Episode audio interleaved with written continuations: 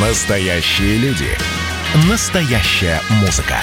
Настоящие новости. Радио «Комсомольская правда». Радио про настоящее. 97,2 FM. эм. «Экономика» с Михаилом Делякиным. Здравствуйте, дорогие друзья. Знаете, вот купаюсь я тут в потоке разнообразных новостей. Например, как у нас по всей стране начинают скорую помощь отдавать на аутсорсинг бизнесу. Сейчас мы поговорим об этом подробнее. Там расходы растут при этом бюджетов. То есть это не про экономию средств. Наоборот, это про распил бюджетных средств. Когда расходы увеличиваются чуть не в два раза, а качество медицинской помощи катастрофически падает. Ну, в смысле, не расходы увеличиваются в два раза, а как бы нормативы. Но э, вопрос у меня будет сейчас немножко про другой. Вот очень полезно иногда э, отвечать на вопросы. Э, я могу, говорит, как сказать, как человек, который много общается с журналистами, потому что вопросы позволяют посмотреть на привычную, кажущуюся естественную ситуацию с неожиданной точки зрения. Совершенно неожиданной, необычной, увидеть ее заново. Вот у меня вопрос следующий, который задали мне я, честно говоря, не смог на него ответить однозначно. И я хочу послушать ваш ответ на этот вопрос. Воспринимаете ли вы существующую на сегодняшний день в России власть как свою, дружественную вам и работающую на вас, или же как оккупационную, абсолютно чуждую и враждебную вам? А, при этом понятно, что если вы власть оккупационной не считаете, а просто там чем-то недовольны, то лучше э, выбирать первый вариант ответа, более правдоподобный более правдивый, извините. Итак, если вы воспринимаете существующую в России власть как свою, дружественную вам и работающую на вас, пусть, естественно, с этими недостатками, кто э, не ошибается, тот ничего не делает, звоните 8 495 637 65 19. Если вы считаете существующую в России власть оккупационной, абсолютно чуждой и враждебной вам, тогда звоните 8 495 637 65 18. Еще раз, своя последние числа 19, оккупационная последние числа 19, э, последние числа 18. Голосование пошло. Ну и, соответственно, замечать, друг, другая замечательная история, в которой я хочу воззвать, надеюсь, что не в пустоту. А, на прошлой неделе а, прошло сообщение, что а, одно из московских филиалов государственного бюджетного учреждения «Жилищнику», именно ГБУ «Жилищник» по Таганскому району города Москвы, по одному из бесчисленного множества муниципальных районов, фрахтует самолет – уже по себе немножко странно, да, коммуналка, всегда нам говорят, что нет денег, всегда какие-то беды, проблемы и так далее, и вдруг люди фрахтуют самолет. Нет, не за тем, чтобы вы подумали, не для того, чтобы сгонять там в Лондон или в Танзанию культурно отдохнуть, нет. А, фрахтуют самолет в Бишкек, чтобы оттуда привезти дворников для Москвы. Об этом сообщил руководитель муниципального района Таганский. Ну, как бы глава, глава муниципального совета. А, то есть, если это правда, то это выглядит абсолютно чудовищно, потому что а, Москва задыхается без работы. Вся Россия задыхается без работы. Московские дворники получают официально вполне приличную заработную плату. То, что там говорят, что от половины до трети забирают какие-то там чинуши, непонятно, это разговор. Свечку никто не держал. И, как я понимаю, правоохранительные органы в этом направлении работы не ведут. А замечательно. То есть получается, что для русских в Москве работы нет, для москвичей в Москве работы нет, а, пожалуйста, а вот нужно срочно заменять население. Нужно срочно заменять население Москвы, так сказать, трудолюбивыми соотечественниками из Киргизии. А это сообщение было в Фейсбуке у человека. Я вполне допускаю, что кто-то что-то понял не так. Но там приводились суммы годового бюджета этого самого ГБУ жилищнику, одного муниципального района там, за 4, за 4 миллиарда рублей, из которых они там чуть-чуть не за половину, но за треть-то точно не отчитались. Просто не отчитались, сказали, ребята, вот эти расходы мы вам объяснить можем, а вот эти расходы мы вам объяснить не можем, уйдите. Вот. И вот так у нас все устроено. У нас так организована государственная власть, ну, в данном случае местная. Вот. И я хотел бы как бы узнать от ГБУ жилищнику, от московских властей, от господина Бирюкова, который у нас ЖКХ занимается. Это правда? Это действительно такая политика? Или это кто-то что-то недопонял, как часто бывает? У нас часто бывает так, что чиновник что-нибудь говорит, а потом долго всем объяснять, что его не так поняли. Это уже э, некоторая специфика речи э, московских чиновников, э, извините, российских чиновников, российских, не московских, а российских. Ну и э, в заключение, э, так сказать, перед тем, как перейти к медицине, к нашей главной теме сегодняшней, совершенно потрясающая история. А сын один из наших, одного из российских олигархов получил титул пэра в Лондоне, ну, член Палаты лордов, за деньги это можно в Англии делать, если хорошие отношения с английским государством. И при этом он решил стать бароном московским. Английское государство в лице э, Королевского дворца, двора ему объяснило, что по английским законам это невозможно. А потому что а для того, чтобы э, присвоить э, титул пэра, связанный с географическим названием, который не контролируется Англией, Британской империей, нужно обязательно чтобы страна, которая формально владеет данной территорией, дала свое добро на это. А без этого по английским законам сделать нельзя. Поэтому уважаемый человек не мог быть бароном московским. И поэтому он стал бароном сибирским. Знаете, вот такая вот деталь. Да? То есть получается, что не просто пожилая женщина Елизавета II, не просто королевский двор – который, вообще-то говоря, является крайне эффективным инструментом управления, но и само английское государство не считает Сибирь принадлежностью Российской Федерации. Потому что считает себя вправе выдавать титул без согласования с Россией. Понятно, что сейчас отношения не самые хорошие, как бы и э, не, не, не разрешили бы такой титул наше Министерство иностранных дел. Хотя на их месте я бы предложил в инициативном порядке, а если уж, так сказать, человек становится пером, а, дать ему титул барона Ялтинского или Алуштинского или Крымского, потому что действительно его отец известный российский крупный предприниматель, он очень много а, сделал для облагораживания Алушты, он действительно вложил большие деньги, действительно, ну просто как бы я видел, что там было, я видел, что там стало в результате его усилий. И я бы назвал набережную его именем. Но в конце концов, с точки зрения российского МИДа, можно было бы такую троянскую свинью подложить английской короне, потому что если бы они выдали бы такой титул по разрешению российского МИДа, то они тем самым признали бы территориальную принадлежность Крыма. Но а, в реальности а, мы видим, что английское государство – Потому что если бы королева захотела бы что-то делать, с чем не, согласен, не согласно правительство, то с королевой, в общем-то, разобрались бы, ну, не разобрались бы, конечно, но ее бы, ей бы объяснили, и она бы этого не делала. Там конфликты такого рода, они даже они гасятся в зародыше, они даже не возникают, не прорываются на поверхность. То есть это значит, что английское государство согласно с тем, что суверенитет Англии в части предоставления перских титулов не распространяется на Москву, но распространяется на Сибирь. То есть Россия – с точки зрения английского государства, не владеет Сибирью. И то, что наш, наше Министерство иностранных дел это терпит, меня не удивляет, хотя и мне очень стыдно из-за этого. Потому что терпит же наше государство партию «Яблоко», которая регулярно и систематически призывает не просто к расчленению России в нарушении всех российских законов, оно еще и разработало юридический план расчленения России и требует от всех своих адептов и от всех людей, которые идут от партии «Яблоко», в прямом смысле слова клятвы обеспечивать реализацию этого плана.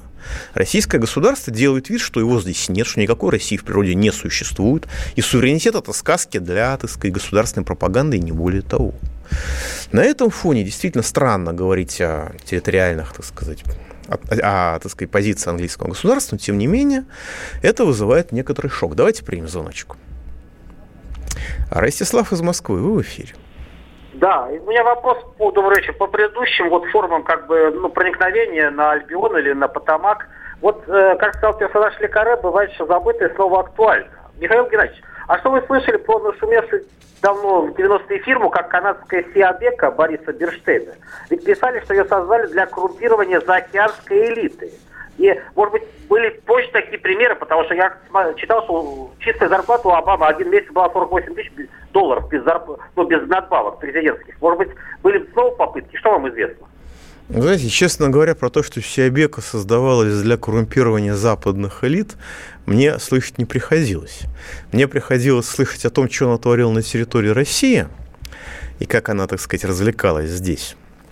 На меня это производило впечатление частной инициативы, такой безбрежной в стиле начала 90-х годов. Может, какие-то представители российского государства в этом участвовали, но инициатива была абсолютно частной. Что касается Обамы, а, ну, вообще говоря, президентская зарплата в США небольшая. Сейчас не помню, по-моему, 400 тысяч долларов в год и, в общем, следят очень внимательно за тем, чтобы она не была больше, чтобы он там, грубо говоря, не брал, а, не получал никаких дополнительных денег. А вот после ухода они уже получают, так сказать, огромное количество разного рода пожертвований, в том числе и прямо коррупционных. Ну, можно вспомнить, как наши, так сказать, от нашим атомщикам понадобилось войти на американский рынок, и э, как раз тогда Хиллари Клинтон была госсекретарем. И фонд Читы Клинтона работал, этот фонд получил пожертвования а, довольно ощутимые. И все стало хорошо и нормально. Это, это у нас считается коррупцией, а в Америке это защищается законом. Поэтому, когда кто-то говорят, что, говорит, что Запад честный, это неправда. Просто они преступления а, декриминализировали, перевели преступления в законный режим. Так что можно законно давать взятки, это называется лоббизм. Да, пауза будет у нас коротенькой, э, не переключайтесь, и мы перейдем к тому, что в России реализуется украинская модель здравоохранения. Точнее, как она реализуется у нас прямо сейчас, прямо здесь. Пауза будет короткой. Ну что, это хроники Цыпкина на радио «Комсомольская правда». Имеет ли право звезда напиться, принимать наркотики, вообще вести образ жизни, который не может послужить примером подрастающему поколению? Что делать в принципе с алкоголизмом? Ну, перебрал в барик. Со всеми бывает. Приехала полиция. Забраться на постамент, тереть э, каменный э, член и думать, что произойдет с тобой чудо. Звонит бабушка. Она говорит, не имею никаких претензий к тому, что ты используешь мат. Можно не позорить меня на всю страну и вся в своем посте написать грамотно с мягким знаком. Известный писатель Александр Цыпкин ведет дневник специально для радио «Комсомольская правда». Без купюр и цензуры. Хроники Цыпкина. Слушайте по пятницам в 10 вечера по Москве. Я, правда, к сожалению, сразу сяду. «Экономика» с Михаилом Делякиным – Ну, я-то думаю, это мой субъективный непрофессиональный взгляд, что э, при том состоянии здравоохранения, что у нас, э, и при той жизни, которая у нас, при том безумии, которое творится вокруг, от алкоголя отказываться надо. Сначала на время каникул для разгона, а потом и вообще. Но, безусловно, профессионалы скажут по-другому. Телефон наш 8 800 297 02. Пишите нам в Viber и WhatsApp тоже 8 967 297 02. Те, кто смотрит смотрит нас на YouTube. Вот я машу вам рукой, правда, две камеры смотрят куда-то в сторону, но одна смотрит на меня, так что все в порядке. А, давайте примем звоночку. Илья из Москвы в эфире.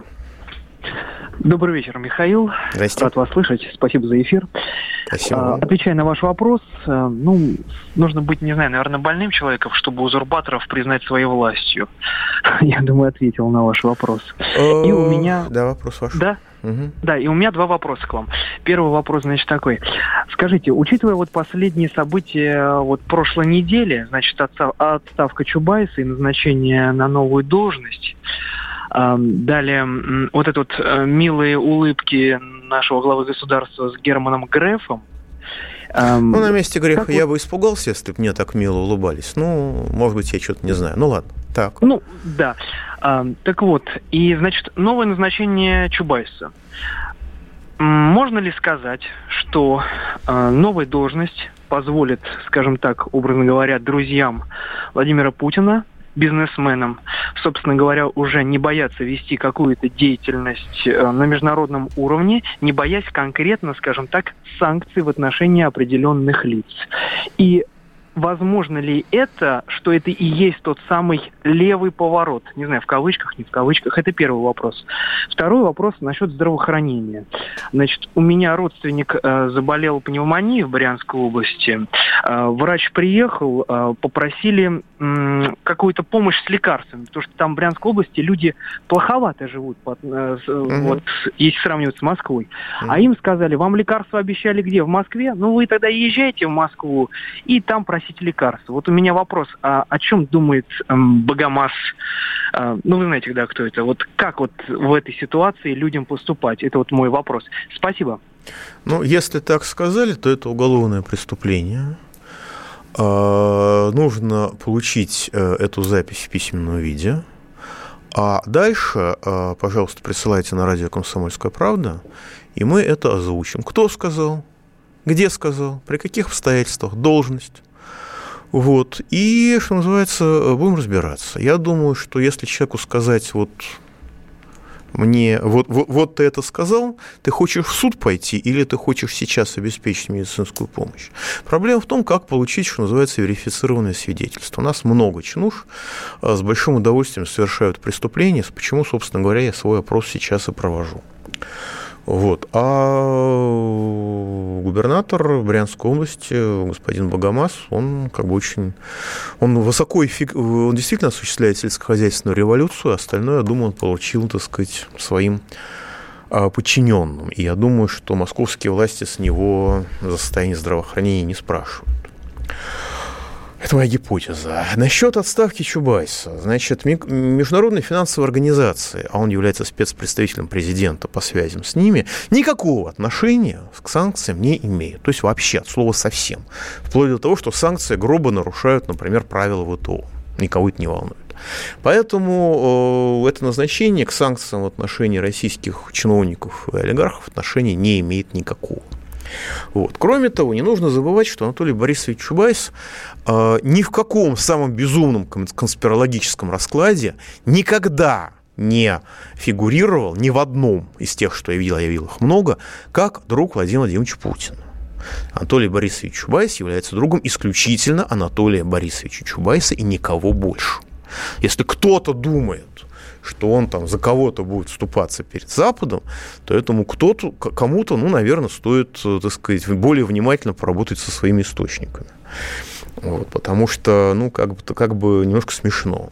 Что касается назначения Чубайса, в прошлый раз он был назначен на эту должность незадолго, ну, правда, не очень, ну, где-то, по-моему, за, Э, месяца за два или за три, за четыре, до деф... за несколько месяцев до дефолта катастрофического, разрушительного 98 -го года.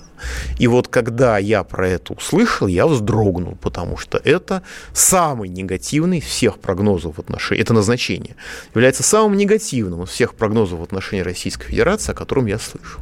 Ну и что касается узурпаторов и своей власти, вы знаете, юридически большевики были узурпаторами строго юридически. Они осуществили революцию, они власть захватили, учительное собрание разогнали, и народ России считал их своей властью и показал это в гражданской войне. Нет, мы называем гражданской войной, на самом деле была война с интервентами.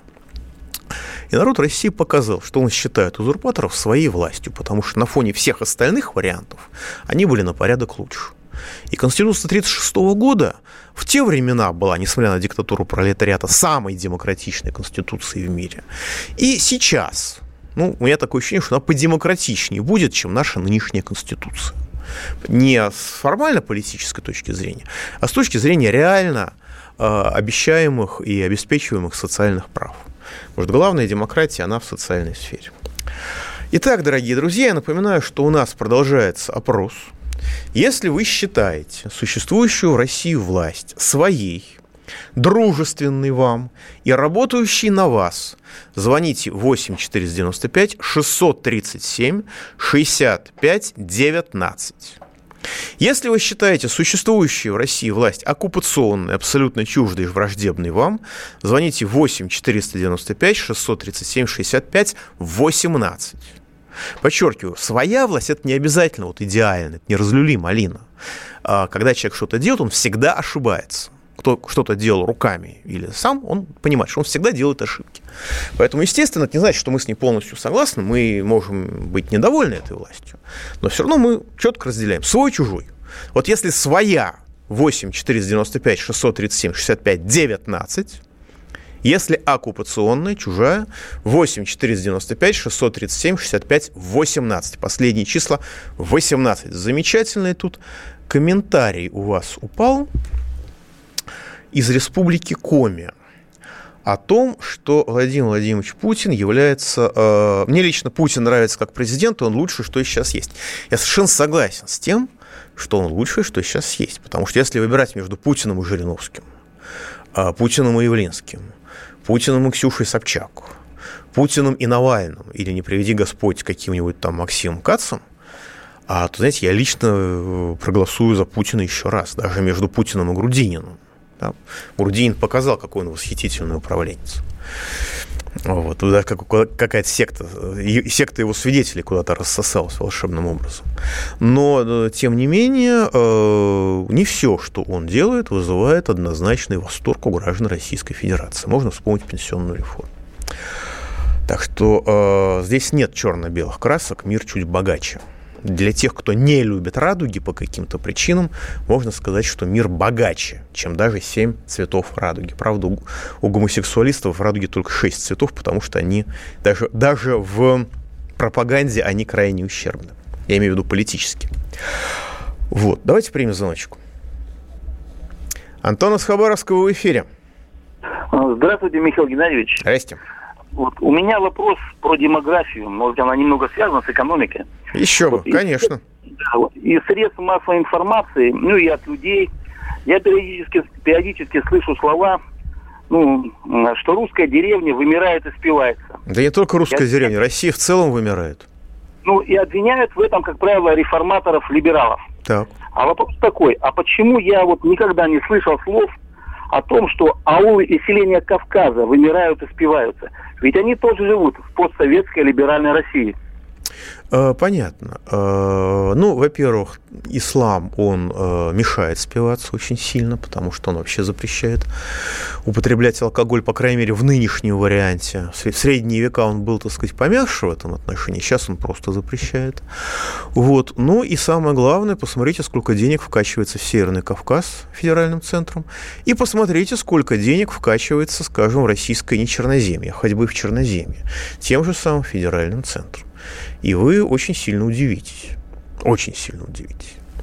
Но Северный Кавказ разный тоже, потому что в Северной Осетии, скажем, население тоже сокращается.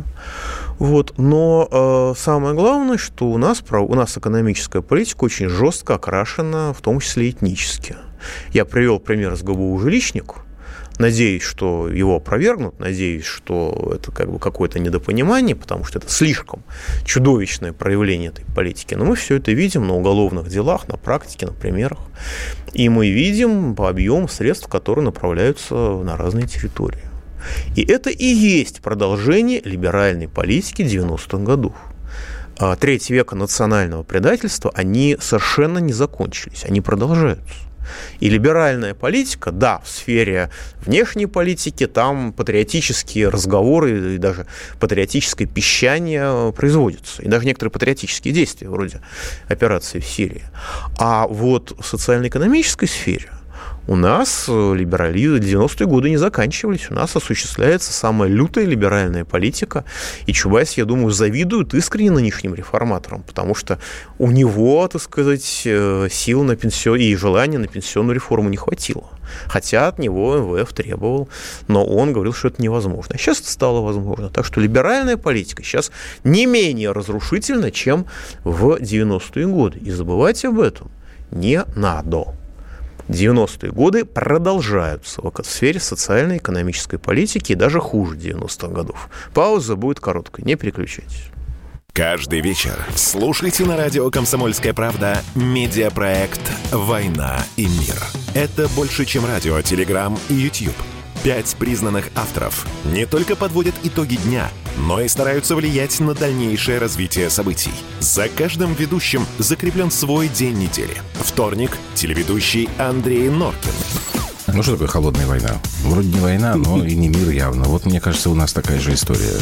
Среда. Политический журналист. Летописец земли русской Роман Голованов. Будем уже вместе распинать грешников, сжигать их, о чем только можно. Так что вы тоже там готовьте керосин, спички. Можете нам помочь в роли этой инквизиции.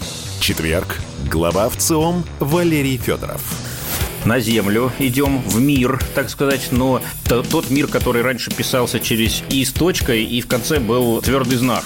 Пятница. Публицисты Олег Кашин и Мария Баронова.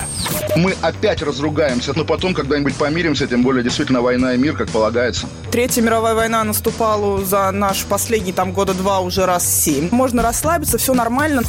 Ну а по понедельникам рулевым «Войны и мира» становится специально приглашенная звезда. «Война и мир». Слушайте каждый будний день с 6 до 8 вечера по московскому времени. «Экономика» с Михаилом Делякиным. Итак, дорогие друзья, продолжаем. У нас небывало высокий уровень поддержки Единой России сегодня.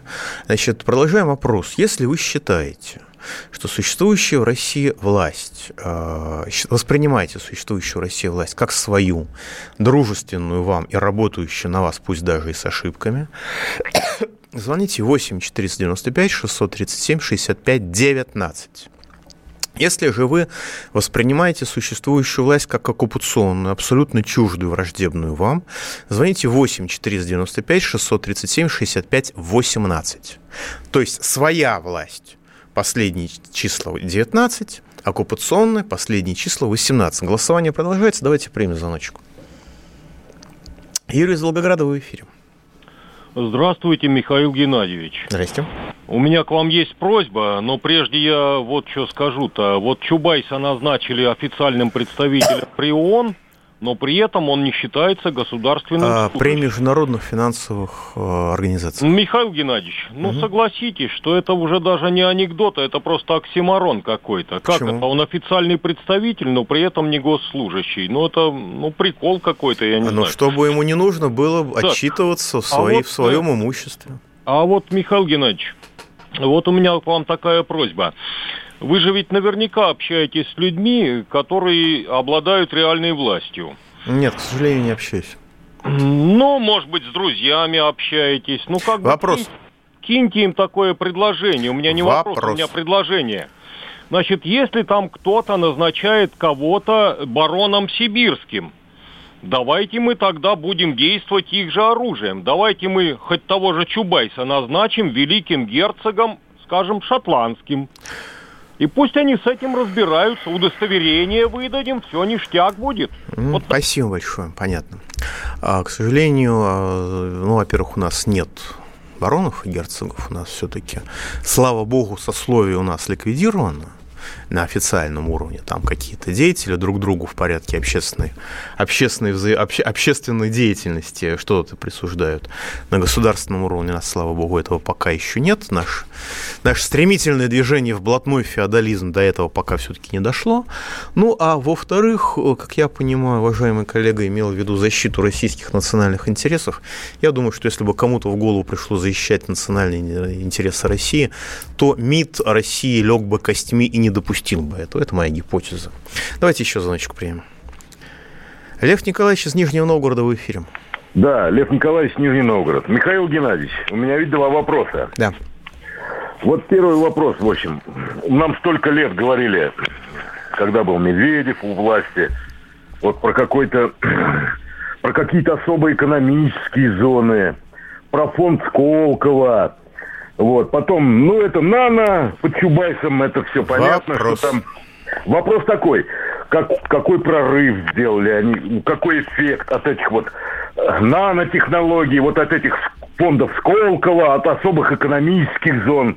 Вот, это первый вопрос. А второй вопрос, вот, видимо, был арестован полковник ФСБ Черкалин, да, вот каким образом он наворовал столько денег при столь у нас такие силовые структуры, надзорные. Понятно, спасибо большое, я понял. Ну, я думаю, как он наворовал столько денег, это один из наиболее охраняемых государственных секретов Российской Федерации, потому что если кому-нибудь об этом рассказать, то кому-нибудь тоже захочется. А конкуренция там, я думаю, достаточно высока. И он не рекордсмен, там у какого-то скромного замначальника а, областной таможни нашли 18 тонн золота. По-моему, в Свердловской области, что ли. Точно не вспомню. 18 тонн золота нашли в доме.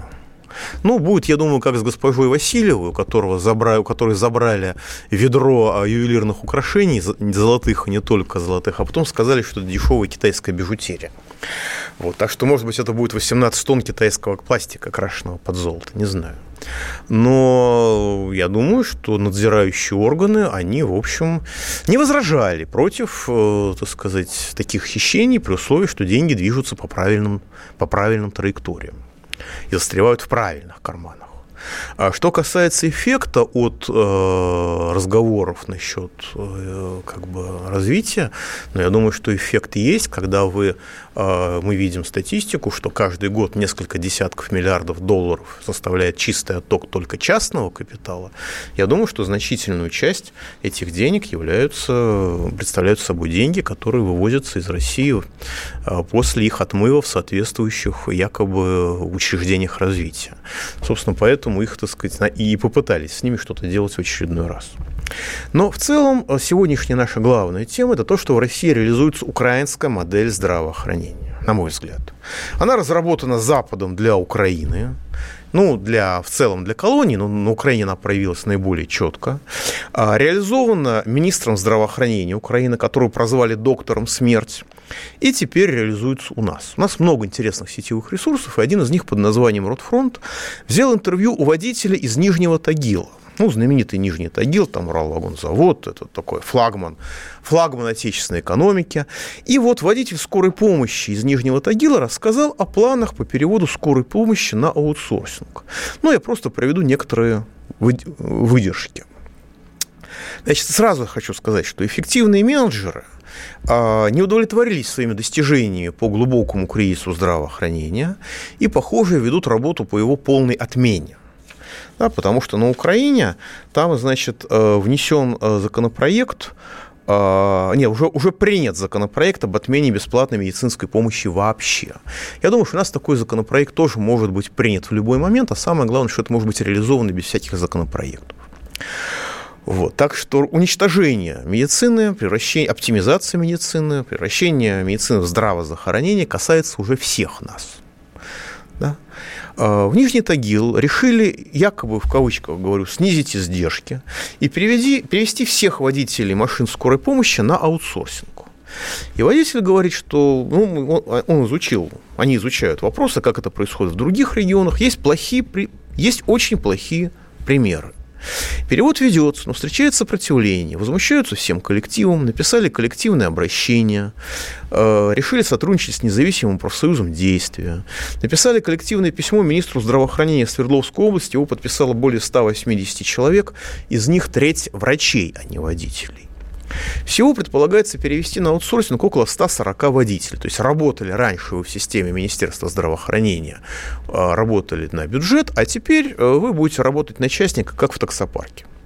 Абсолютное большинство водителей относится негативно, но некоторые боятся высказывать свое мнение, потому что, что боятся, что их за э, высказывание своего мнения уволят.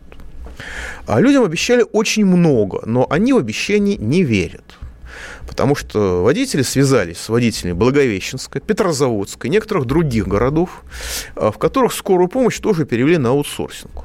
И все в один голос из самых разных городов, ну, сравните, где Благовещенск, где Петрозаводск, говорят одно и то же. Сначала зарплата была повысена, повышена, но очень скоро была оптимизирована. В первые месяцы, пока бизнесмены встают на ноги и завязывают нужные контакты во власти, как я понимаю, они выполняют обещания. А дальше начинают системно экономить на людях. При этом в, на, в Нижнем Тагиле ситуация с коронавирусом была очень тяжелой, но водитель, который возит машины скорой помощи, он говорит, что начиная с 14 ноября наметился спад. И больных после 14 ноября стало ощутимо меньше, хотя смертей достаточно много. В том числе молодые люди, там приводят конкретные примеры. А если скорая помощь будет переведена на аутсорсинг, то прежде всего резко упадет качество работы водителей. Потому что под руководством Минздрава каждые полгода водитель проходит курсы обучения оказания первой медицинской помощи. Каждые три месяца пересдает экзамены на знание правил дорожного движения и много другое. То есть существует контроль качества, чтобы водитель скорой помощи не был угрозой для всех остальных. Понятно, что частник этого делать не будет. Водители будут как сегодняшние таксисты, ну и понятно, что от них можно будет ожидать. Как показывает практика, при этом резко снизится зарплата. Ну, ощутимо снизится зарплата. А за маленькую зарплату хороший водитель не пойдет работать даже в нынешние времена. Значит, будут принимать тех, кому негде работать, кого уже никуда, никуда больше не примут. А ведь водитель скорой помощи – это неотъемлемая часть бригады. Он должен сдать медицинское оборудование. То есть медики на адресе говорят водителю, принеси такое-то оборудование. И водитель должен знать, как оно называется, для чего нужно и где лежит. А если э, самим э, медикам придется ходить, то это будет потеря времени. А водитель на аутсорсинге им не понесет ничего, потому что это, во-первых, у него не будет в обязанностях, как показывает опыт всей страны, а во-вторых, он не будет знать, что нести, у него не будет подготовки, ему скажут, неси кардиограф, он принесет дефибриллятор, это опять будет потеря времени. При этом э, смысл перевода – это не повышение эффективности работы и не снижение расходов бюджетов. Это простое отмывание денег. Сегодня машина час обходится в 445 рублей в Нижнем Тагиле. Машина час работы скорой помощи. В прошлом году было 465 рублей дороже, но там были премии. В этом году платят ковидные надбавки и не платят премии, поэтому на людях, на врачах реально и на скорой помощи реально экономят. А частнику предлагает платить ему 850 рублей за машиночас. Причем понятно, что сумма будет меняться и со временем в большую сторону. То есть почти в два раза. В результате за три года 30 машин принесут увеличение расходов более чем на 307 миллионов рублей. Это чистый убыток для государства, и это прибыль для бизнеса, который, наверное, поделится этой прибылью с заинтересованными чиновниками. На эти деньги можно машины обслуживать, новые закупить, можно повысить зарплату. 307 миллионов рублей за три года – это огромные деньги. Но в реальности речь идет о том, чтобы эти деньги, на эти деньги увеличили расходы городского бюджета. Пауза будет короткой, не переключайтесь. Как дела, Россия? Ватсап-страна! Это то, что обсуждается и то, что волнует. Это ваши сообщения в прямом эфире, в том числе и голосовые. Каждый будний день с 11 до 15 часов с Михаилом Антоновым. Эфир открыт для всех. Включайтесь. Радио «Комсомольская правда». Радио про настоящее. «Экономика» с Михаилом Делякиным – Дорогие друзья, предложение отдать на аутсорсинг ГИБДД и правительство Российской Федерации я не поддерживаю. Вот пишет Иван из Тюменской области. Перевели водоканал на аутсорсинг. Вода подорожала в результате этого в разы для потребителя. Люди поставили счетчики, начали экономить воду. Но для того, чтобы были нормальные стоки канализационные, чтобы их можно было очистить, их нужно значительно разбавлять чистой водой. В среднем вдвое, иногда и более. То есть при Советском Союзе не ставили счетчики, так как в этом не было смысла. Если люди потребляют слишком мало воды, то а, при, приходится эти, эту, эту, э, эту воду добавлять в канализацию. Это глупость, это бессмысленно. Но нашим одичалам понятно, что э, столь сложные технологические нюансы непостижимы. А, возвращаясь к опросу. 10, значит, у нас приняло участие э, довольно много людей в опросе, э, почти 400 человек. Э, 10 человек, 10%, извините, 10% а, указали, что они считают, э, что они воспринимают существующую в власть как свою, дружескую им и работающую на э, них. А 90% э, воспринимают нынешнюю российскую власть как оккупационную, абсолютно чуждую и враждебную им. А это к вопросу о том, кто у нас голосует за Единую Россию и так далее по списку. Каковы реальные пропорции, насколько я могу судить. Возвращаясь к нашей теме со скорой помощью. Значит, я оговорился, э, возможно, скорая помощь финансируется не из городского бюджета, тут меня поправили. Вот. Но в любом случае, при передаче а, машин на аутсорсинг частнику, если из бюджета один машиночас, один машиночас работы машины скорой помощи стоит 445 рублей и снизили на 20 рублей по сравнению с прошлым годом, несмотря на коронавирус, несмотря на жуткие, жуткие перегрузы, прямой риск для жизни, несмотря на все это снизили, то частнику предполагается повысить э, повысить еще сильнее, до 850 рублей за машиночас. А, в результате этого на 30 машинах за 3 года расходы бюджета увеличатся более чем на 307 миллионов рублей. Чистый убыток для государства, прибыль для бизнеса, в этом смысл, для недобросовестного бизнеса, на мой взгляд, в этом смысл всей этой оптимизации медицины. При этом собираются забрать 38 машин у скорой э, Нижнего Тагила, а дать взамен только 33 новых, то есть машин станет еще и меньше. И есть опыт, скажем, город Копейск, вместо 12 машин перский бизнесмен Евгений Фридман в рамках аутсорсинга предоставил только 6. То есть в результате оптимизации машин стало в два раза меньше. После этого скорая помощь стала просто загибаться и была вынуждена даже расконсервировать старые машины и работать на них, то есть несмотря на то, что на этих машинах работать нельзя. Нетрудно заметить, что все реформы социальной сферы в России идут, в принципе, тем же путем, что реформы на Украине и во многих других бывших постсоветских государствах. Кстати, у нас проголосовало 400 уже человек, и выросла доля людей, которые считают, что существующая в России власть является их, до 11%. Доля людей, которые считают ее оккупационной, соответственно, снизилась до 89%, и на самом деле голосование продолжается. Вот. То есть мы сейчас видим, что российские чиновники последовательно, системно ухудшают условия работы врачей последовательно переводят на аутсорсинг водителей, обманывают медиков с надбавками. Достаточно посмотреть на московскую скорую помощь. Как говорят врачи, все, вся скорая помощь переболела коронавирусом, но для того, чтобы получить надбавки за болезнь на рабочем месте, нужно идти в суд и доказывать, что вы не верблюд. И э, логика достаточно проста. Логику мы видели на Украине, когда э, обеспечивают системное разрушение здравоохранения, потом объявляют, что бесплатная медицина неэффективна и уничтожают ее вообще.